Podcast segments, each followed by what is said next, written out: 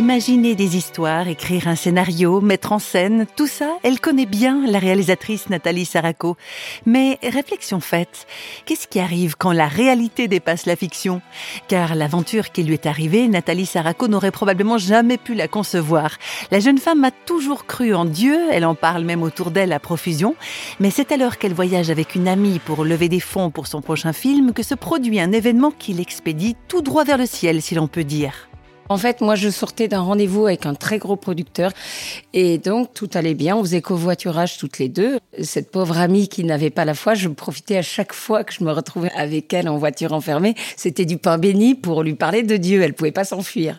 Et c'est exactement ce qui s'est passé au moment où on a eu un terrible accident en fait. J'étais en train de lui parler de l'urgence de la conversion en lui disant n'attends pas d'être soi-disant âgé, euh, d'avoir euh, du temps euh, pour t'intéresser à Dieu. Qui te dit que c'est pas aujourd'hui le dernier jour de ta vie.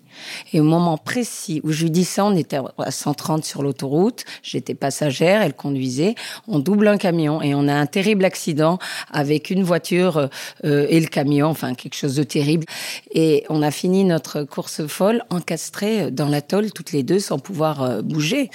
Et en fait, j'ai vécu une expérience vraiment incroyable, d'une violence et d'une intensité extrême. J'ai senti la vie me quitter. J'étais là dans la voiture, je m'étouffais, je crachais le sang et à un moment donné, j'ai senti vraiment la vie, cette énergie, cette chaleur me quitter, quoi.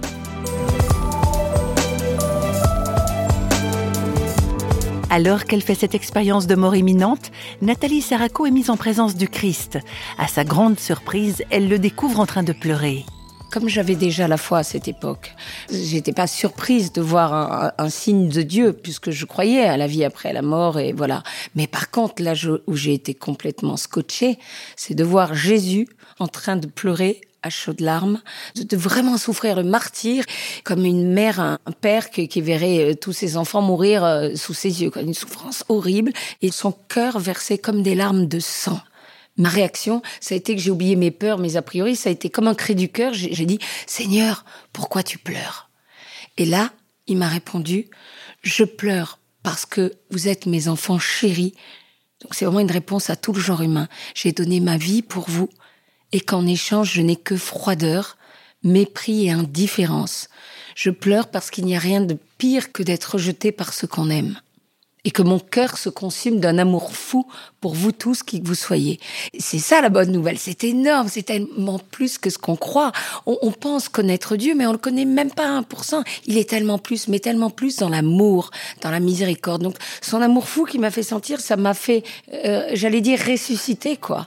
Et donc, euh, évidemment, le fait d'avoir été miraculé, ça ne m'a point calmé sur ma foi. Donc là, je suis encore plus passionnée.